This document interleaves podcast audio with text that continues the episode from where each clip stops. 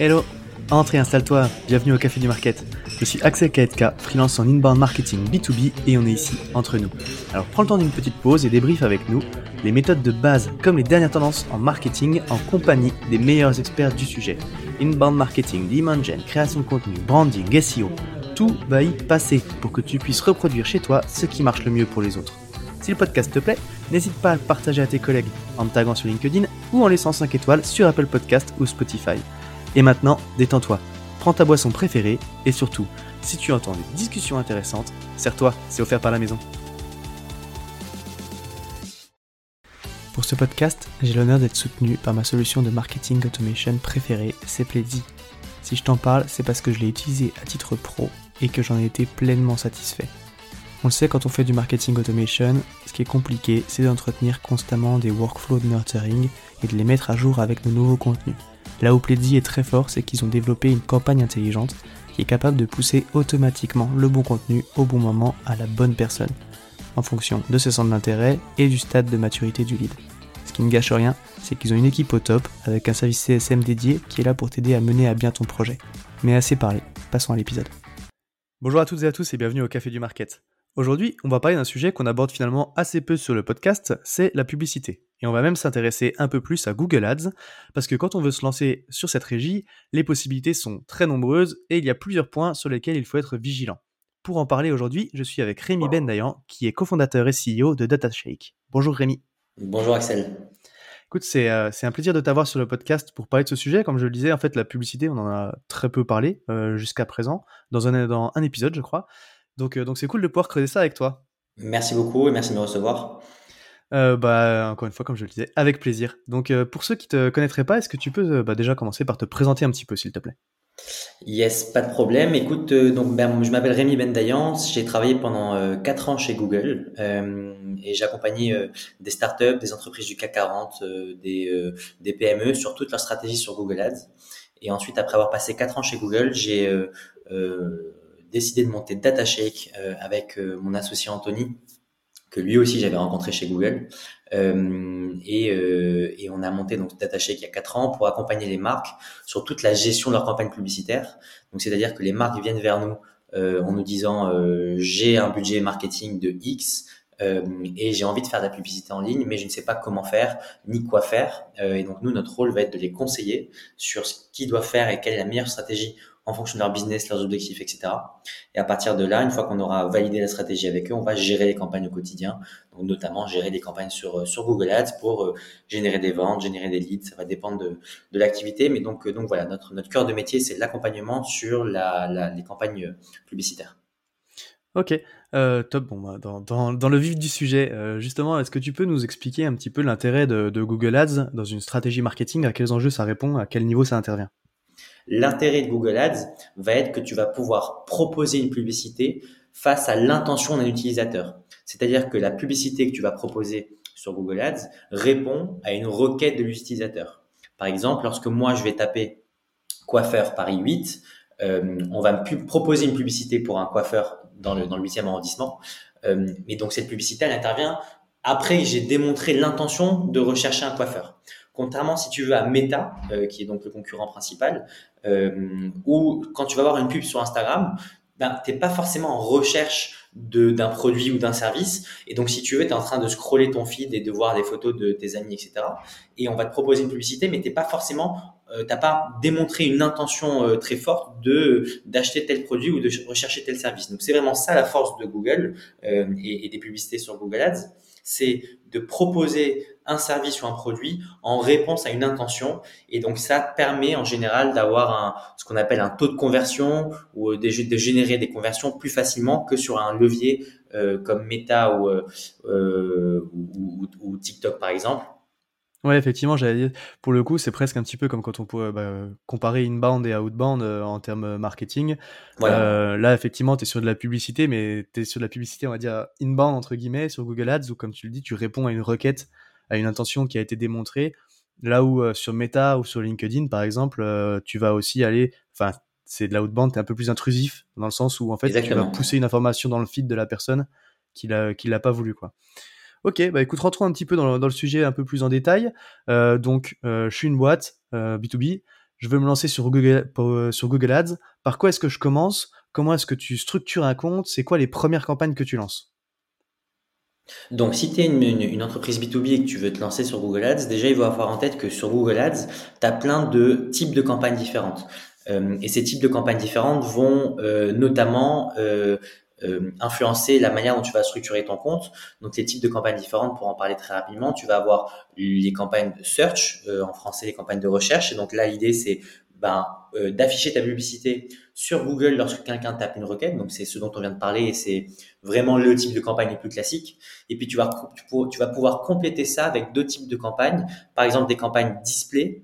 Euh, donc, faire apparaître tes annonces au format visuel. Donc, ça prend la forme de bannières sur des sites type euh, euh, Le Monde, l'équipe, etc. Donc, des sites partenaires qui proposent des emplacements sur leur inventaire pour pouvoir afficher ta publicité ou ta bannière. Donc là, c'est vraiment un mhm. format visuel. Tu vas avoir des campagnes YouTube pour, pour afficher des publicités vidéo. Tu vas avoir des campagnes shopping. Alors, ça s'adresse pas aux, marques B2B en général puisque c'est pour des retailers, mais à noter que c'est un type de campagne qui existe aussi. Donc voilà, mhm. la première étape, c'est de choisir un peu le type de campagne qui sont disponibles. Quand tu es une marque B2B, Commencer par le search, ça me paraît être le, le, le, le B à bas parce que c'est là où tu vas pouvoir capter, comme on l'a dit, un maximum de d'intention et donc un maximum euh, d'utilisateurs ou de trafic qui va être a priori qualifié. Ouais. La recommandation qu'on va pouvoir faire, euh, ça va être en général de lancer une campagne. Euh, donc je, je, donne euh, une préconisation qui évidemment peut être challengée, mais c'est des éléments, je pense, euh, sur lesquels en général on se trompe pas. Euh, une campagne qui couvre ta marque, ça c'est la première étape. C'est-à-dire que mhm. quand, euh, euh, ben, je vais reprendre l'exemple de, de DataShake parce que c'est facile, mais quand nous, on, on, on, on donc ça, on s'appelle DataShake et on veut que lorsque quelqu'un recherche DataShake sur Google, on va afficher une publicité sur notre nom de marque pour que la personne nous trouve bien et qu'on contrôle le message, etc. Donc ça, c'est ce qu'on appelle la campagne marque, c'est euh, une campagne search sur le mot-clé de notre marque, tout simplement. C'est pour éviter aussi du coup qu'on tombe sur les sites de tes concurrents, euh, typiquement, qui pourraient, euh, qui pourraient enchérir sur ton nom. quoi. Voilà, il faut savoir que sur Google, tu as le droit d'enchérir sur le nom de tes concurrents, donc c'est pas du tout interdit. Ce qui est potentiellement interdit, c'est d'utiliser le nom de ton concurrent dans l'annonce. Donc euh, moi, j'ai pas le droit d'utiliser le nom de mon concurrent dans l'annonce DataShake, mais par contre, me, me positionner sur le mot-clé de mon concurrent, ça j'ai le droit. Et donc en effet, avoir une campagne marque, ça permet de se protéger et ça permet aussi de contrôler le message parce que tu sais, sur la campagne, lorsqu'on va taper euh, euh, ton nom de marque, en général, tu vas apparaître en, en SEO, en organique. Mhm. Et donc souvent la question qu'on nous pose, c'est pourquoi j'irai euh, dépenser sur une campagne marque alors que j'apparais déjà en SEO. Ouais. Ce qui est vrai. Et donc la réponse à ça, c'est que un, ça permet de se prémunir contre potentiellement des concurrents qui investissent dessus, donc ça on vient de le dire. Mais aussi deuxièmement, tu peux contrôler le message plus facilement euh, parce que ben en SEO, c'est pas euh, tu rentres des lettres euh, sur un endroit et tu appuies sur un bouton et c'est live une heure plus tard. Mmh. c'est un peu plus complexe que ça. En SEA, en effet, tu peux vraiment contrôler à 100% le message qui, qui, apparaît.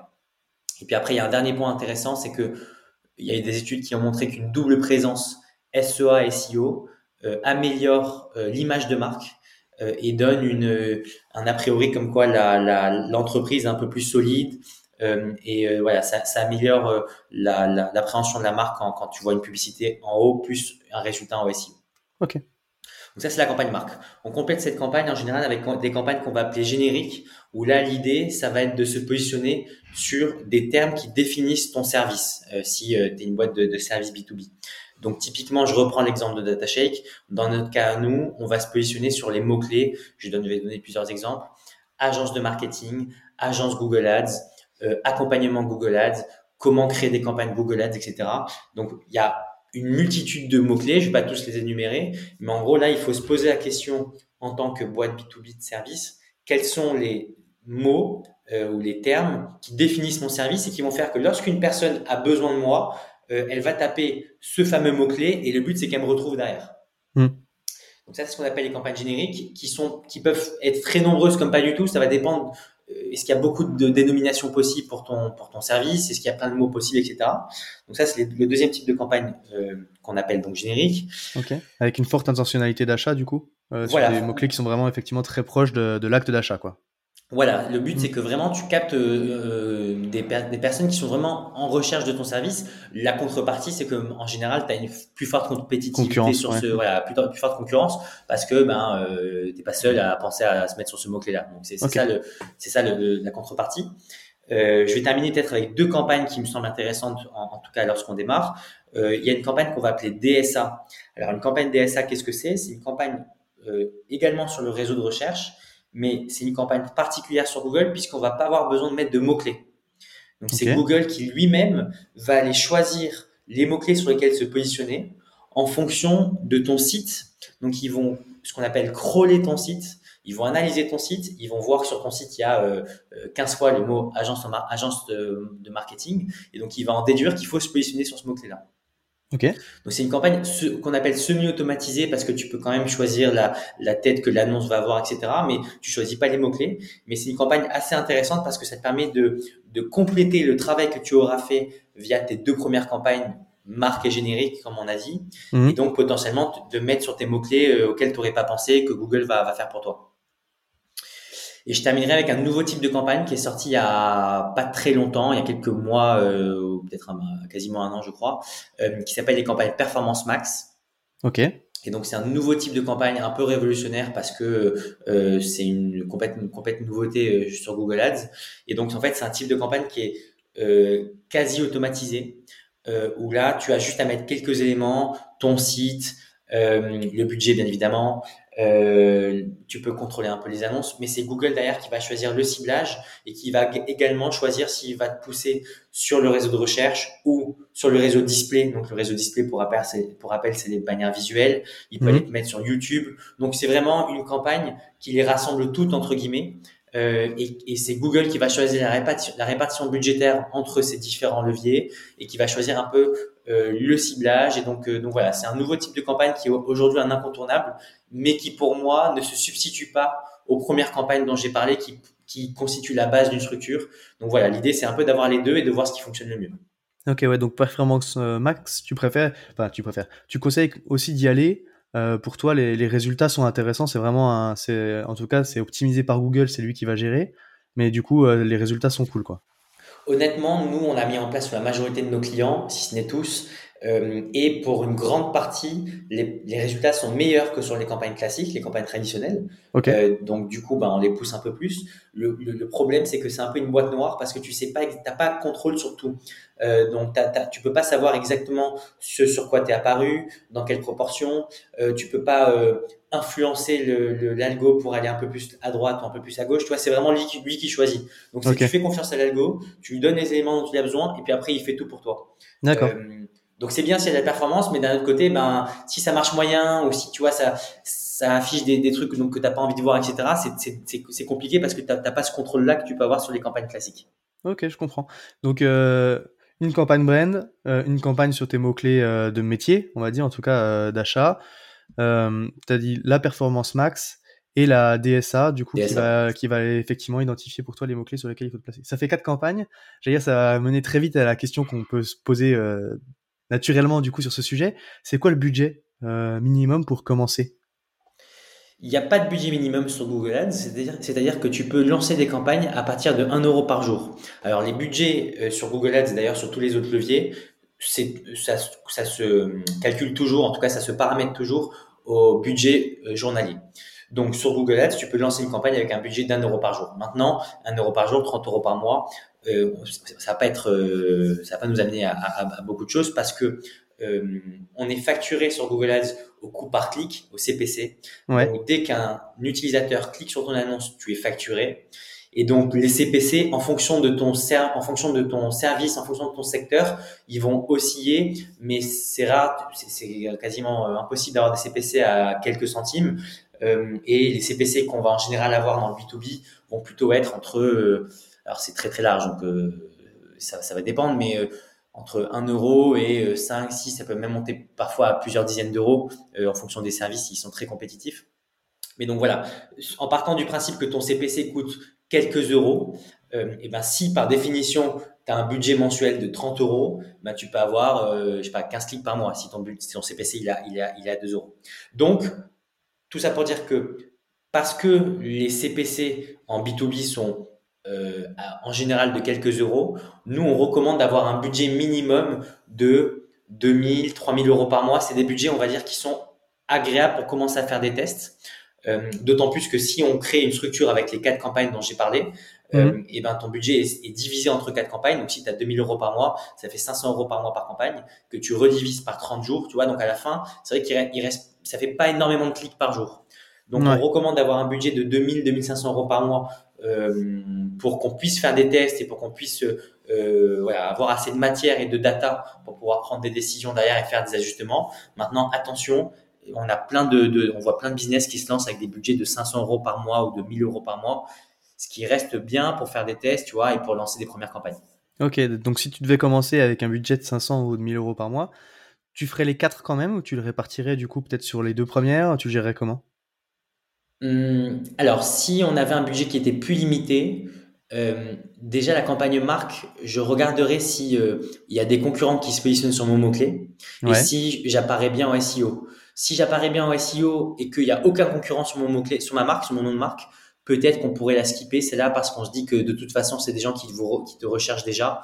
Donc, moi, je trouve que c'est une campagne qui est nécessaire lorsqu'on on a envie de se développer. Mais euh, si on a un petit budget, je préférerais aller me positionner auprès de gens qui me connaissent pas, tu vois, dépenser mon budget auprès de gens qui me connaissent pas. Donc cette campagne-là, peut-être que je la, je la mettrai en suspens pour quand j'aurai un peu plus de budget.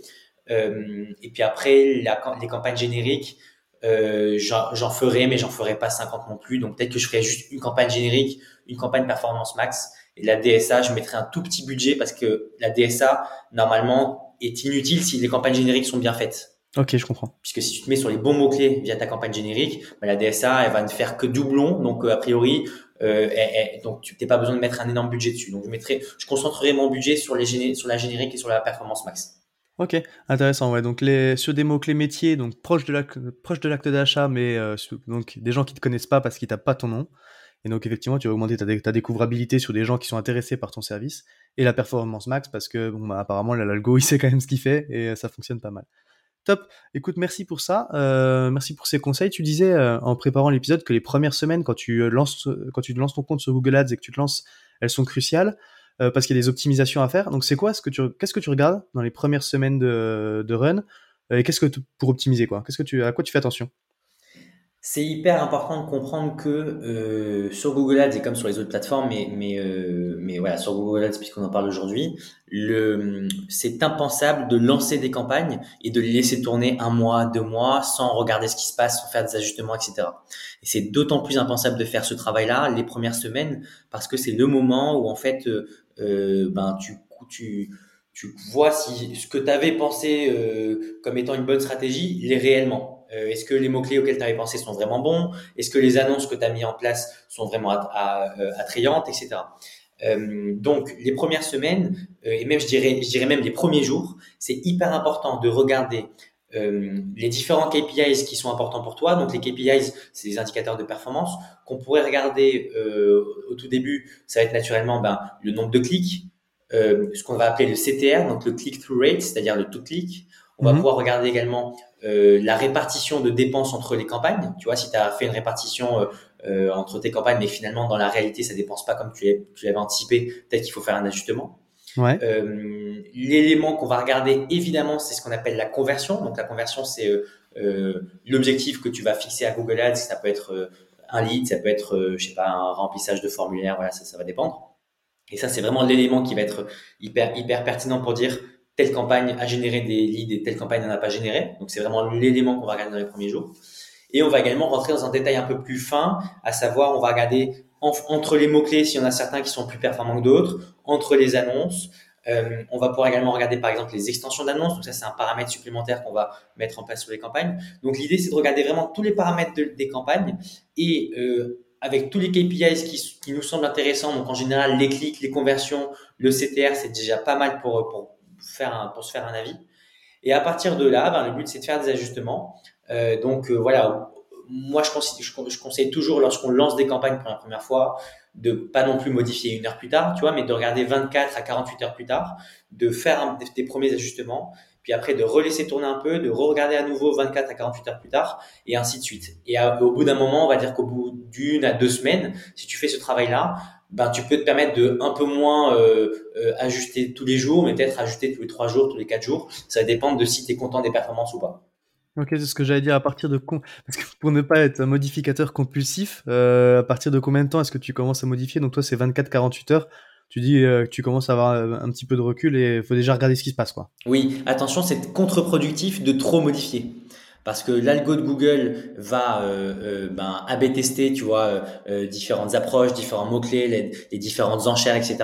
Et donc si ben, tu fais trop de modifications trop vite, l'algo n'a pas le temps de faire ses AB tests et donc du coup ben finalement tu, tu, tu moulines un peu dans, dans, dans le vide parce que euh, les tests que tu essayes de mettre en place n'ont même pas le temps de porter leurs fruits. Euh, donc attention à ne pas faire euh, de, modification, de modification trop vite. Il y a ce qu'on appelle en publicité la phase d'apprentissage, la période d'apprentissage, qui est donc mhm. ce temps nécessaire pour que Google fasse des, fasse des tests et dise et en gros fasse sa conclusion en disant ben, euh, tel mot-clé meilleur que tel autre mot-clé ou tel, telle enchère est meilleur que telle autre enchère, etc. Et donc cette phase d'apprentissage, en effet, il n'y a pas de chiffre très précis, mais euh, c'est il faut laisser un peu tourner quelques quelques jours. Donc voilà, 48 heures, ça me paraît bien en tout cas euh, lorsqu'on lance la campagne pour regarder un peu ce qui se passe et, et, ne pas faire de modifications avant avant ces 48 heures. Ok, ouais, effectivement, tu le dis, il y a une phase d'apprentissage où en fait Google va essayer d'aller chercher du coup la meilleure formule à, présenter pour les meilleurs résultats et euh, sur les différents mots clés. Et donc après, tu regardes ça, du coup, effectivement, comment comment ça ça fonctionne, quels sont les mots clés qui forment le, qui performent le plus, peut-être s'il y en a qu'il faut supprimer euh, ou en négatif même euh, à mettre pour que ne pas utiliser, sur lesquels tu ne veux pas apparaître, parce qu'en fait tu pensais que c'était une bonne idée et puis oui, c'est très important de regarder ce qu'on appelle les termes de recherche. Donc les termes de recherche sur Google Ads, c'est les termes sur lesquels on apparaît et c'est vraiment et, tu vois réellement dans la plateforme ce que les gens ont tapé tu vois tu vois avec les fautes d'orthographe avec euh, euh, voilà tu vois vraiment ce que les gens ont tapé c'est assez marrant d'ailleurs et donc ça c'est très important de le monitorer très régulièrement parce que ça te permet de voir si le choix de tes mots clés est pertinent euh, euh, et si les requêtes que les gens tapent pour tomber sur tes annonces sont vraiment pertinentes. Euh, je vais te donner un exemple très simple. Euh, j'avais un client quand j'étais chez Google qui euh, euh, vendait des portails, tu sais, des portails électriques. Mhm. Et, quand on a regardé ces termes de recherche, on s'était rendu compte qu'il apparaissait sur les termes portail SFR, portail Orange, tu vois. et donc en fait, si ça tu le vois pas, si tu fais pas ce, travail-là d'aller voir dans les termes de recherche, potentiellement tu apparais sur des requêtes qui sont pas du tout pertinentes par rapport à ton business. Et donc là, en effet, si ça arrive, comme tu l'as dit, le but c'est d'aller exclure des, des termes. Donc là, typiquement, dans cet exemple-là, on va exclure le mot SFR pour que lorsque quelqu'un tape SFR dans sa requête, euh, on est sûr de ne pas apparaître. Ok. Euh, ok, ça marche super intéressant. Bon, écoute, merci, euh, merci pour tous ces conseils. Du coup, j'allais dire, comme on, est au café, c'est le matin, j'en profite pour t'arracher des petites, confidences, parce qu'on parle beaucoup de bonnes pratiques et tout, mais la vie de marketing, c'est jamais tout rose. Rapidement, c'est quoi, toi, tes, trois plus gros challenges du moment? Les trois plus gros challenges du moment, il y en a, il y en a euh, pas mal. On va, on va, on va essayer de, de réfléchir aux trois plus importants. euh, il y a un premier challenge qui, euh, qui est euh, assez, assez important aujourd'hui dans le marketing, c'est tout ce qui touche au tracking. Euh, donc, comme tu le sais, il y a beaucoup d'évolutions sur le marché en ce moment en termes de tracking. Euh, notamment avec, ça a commencé avec iOS 14, donc la mm. nouvelle version de d'Apple, euh, qui a fait que on peut un peu moins bien traquer ce qui se passe sur les applications iOS. Euh, il y a la fin des cookies euh, qui arrive très prochainement, qui a été repoussé plusieurs fois par, Google, mais qui arrive très prochainement. Euh, donc ça aussi, ça va impacter la manière dont on arrive à suivre un peu ce qui se passe sur les campagnes. il y a la nouvelle version de Google Analytics. Donc on avait une version qu'on appelle UA, qui était là depuis plusieurs années de mémoire et donc on passe à GA4, donc Google Analytics 4 dès cet été. Donc ça c'est aussi un gros changement. Euh, et puis après, en plus de ça, tu euh, as des problèmes d'attribution qui fait que comme tu as plein de plateformes, tu as de plus en plus de plateformes publicitaires, euh, donc le parcours de conversion d'un utilisateur est de plus en plus fragmenté. Donc c'est de plus en plus compliqué de savoir si une vente ou un lead a été réellement impulsé par Google ou par Meta ou par un autre levier. Donc bref, tout ça pour dire que la lecture des performances en marketing est de plus en plus challengée. Euh, il y a quelques solutions qui sont posées, posées, euh, proposées, pardon, et quelques outils, etc. Mais ça, c'est un challenge en ce moment qu'il ne faut pas, qu'il faut pas nier. Euh, c'est le premier point. Il y a un deuxième point qui est euh, ben, la crise actuelle euh, qu'on peut pas nier non plus, euh, qui a quand même un gros impact sur la consommation ben, moyenne, qui a un gros impact sur la compétitivité, qui a un gros impact sur les coûts des matières premières. qui fait que si tu veux, ben, une marque qui, pour qui la, la, publicité en ligne, c'était la poule aux œufs d'or, aux d'or il y a, il y a quelques années. Aujourd'hui, c'est un peu plus compliqué. Euh, parce que c'est pas aussi simple de vendre comme ça sur un coup de tête, parce qu'il y a de plus en plus d'acteurs sur le marché. Donc bref, la, la, crise actuelle fait que ça facilite pas les choses et que nous on est face à des, à des clients, notamment des startups, euh, qui ont un peu plus de mal euh, et qui ont euh, voilà, qui sont dans la difficulté de, de, de, générer du ROI versus il y a quelques années. Ok. Euh, pour terminer, je dirais que dans le marketing, il y a un autre aspect qui est challengeant, qui concerne un peu plus les, les acteurs du marketing comme nous, c'est le recrutement. Euh, tout simplement parce que euh, ben, trouver des bons profils euh, de personnes qui ont l'ADN un peu marketing, qui ont euh, cette curiosité d'apprendre, qui ont cette curiosité de se mettre régulièrement au courant de ce qui se passe dans notre milieu, parce que c'est un milieu qui bouge beaucoup avec des actualités toutes les semaines, euh, bah, c'est pas simple. Et donc, du coup, les agences comme nous et même les, entreprises aussi qui veulent recruter en interne euh, ont plus de mal qu'auparavant parce que ces profils sont de plus en plus rares. Donc, euh, euh, donc voilà, ça c'est un challenge qui est un peu plus business, on va dire, pour, pour nous, mais qui touche un peu tous les acteurs du marketing. Carrément, c'est vrai que le, tu vois, de, sur le podcast de tous les CMO qui passent, euh, je sais pas s'il y en a un qui m'a pas cité le recrutement à un moment ou à un autre, mais c'est vraiment parce qu'au final, la, boîte c'est aussi la somme des compétences. Tu peux avoir un super produit, mais si si tu trouves pas les bons profils, c'est compliqué quoi. Exactement. Euh, ok, bah écoute, merci, euh, merci pour ta transparence d'avoir partagé tout ça. Si tu devais résumer notre échange, euh, s'il y a un conseil que tu devais donner, euh, que, tu de, que tu devrais retenir de ce qu'on s'est dit pour se lancer sur Google Ads, ce serait quoi? Mon conseil, ce serait de tester un maximum de choses. Je pense que c'est la clé. et il faut pas penser que voilà, une, stratégie qui est bonne un jour 1 est, est toujours bonne à J plus 30. Euh, donc c'est hyper important de constamment se remettre en question, constamment tester les, approches qu'on peut avoir sur Google Ads. Euh, et deuxièmement, euh, c'est que c'est un, une plateforme qui évolue très très régulièrement avec des nouveautés euh, constamment. Et donc, c'est quand même important de se former et d'être au courant de, de, de, de, ce qui se fait sur cette plateforme et des bonnes pratiques avant de lancer quoi que ce soit. Donc je pense qu'on a donné quelques éléments basiques de, de, comment on lance une campagne, mais euh, pour voilà avoir une stratégie en bonne et due forme, c'est important d'aller se renseigner, de se former. Il y a plein de, de contenus sur YouTube, il y a plein de contenus sur le site euh, même officiel de Google Ads. Donc euh, voilà, en, en, en, conjuguant un apprentissage et une curiosité sur ce qui se fait sur la plateforme à euh, un A/B testing et, et, voilà le fait de d'itérer, de, de, réitérer euh, l'approche, a priori on arrive à, à de bons résultats. Ok, ben écoute, encore une fois, merci pour tout, Rémi. Si jamais il y a des, des petites questions pour toi, on peut te trouver euh, sur, enfin, on peut te contacter par quel canal? On peut me contacter sur LinkedIn, euh, donc Rémi Bendayan, et sinon notre site datashake.fr, D-A-T-A-S-H-A-K-E.fr, et donc il y a un formulaire de contact, mais donc euh, voilà, avec plaisir pour échanger, soit sur LinkedIn, soit, soit via notre site. Top, et ben encore, écoute, encore une fois, merci beaucoup euh, pour tout ça. Et puis donc maintenant, bah, je te souhaite une bonne journée. Merci à toi, Axel, à bientôt. Salut. À tous ceux qui ont tenu jusqu'ici, déjà merci beaucoup, et j'imagine que le sujet vous a plu, donc n'hésitez pas à envoyer de bonnes ondes à notre invité. Pour ceux qui le souhaitent, le meilleur moyen de soutenir le podcast, ça reste d'en parler autour de vous et de laisser 5 étoiles sur ta plateforme d'écoute préférée. Je compte sur toi. Dans tous les cas, à bientôt pour un prochain rendez-vous au Café du Market.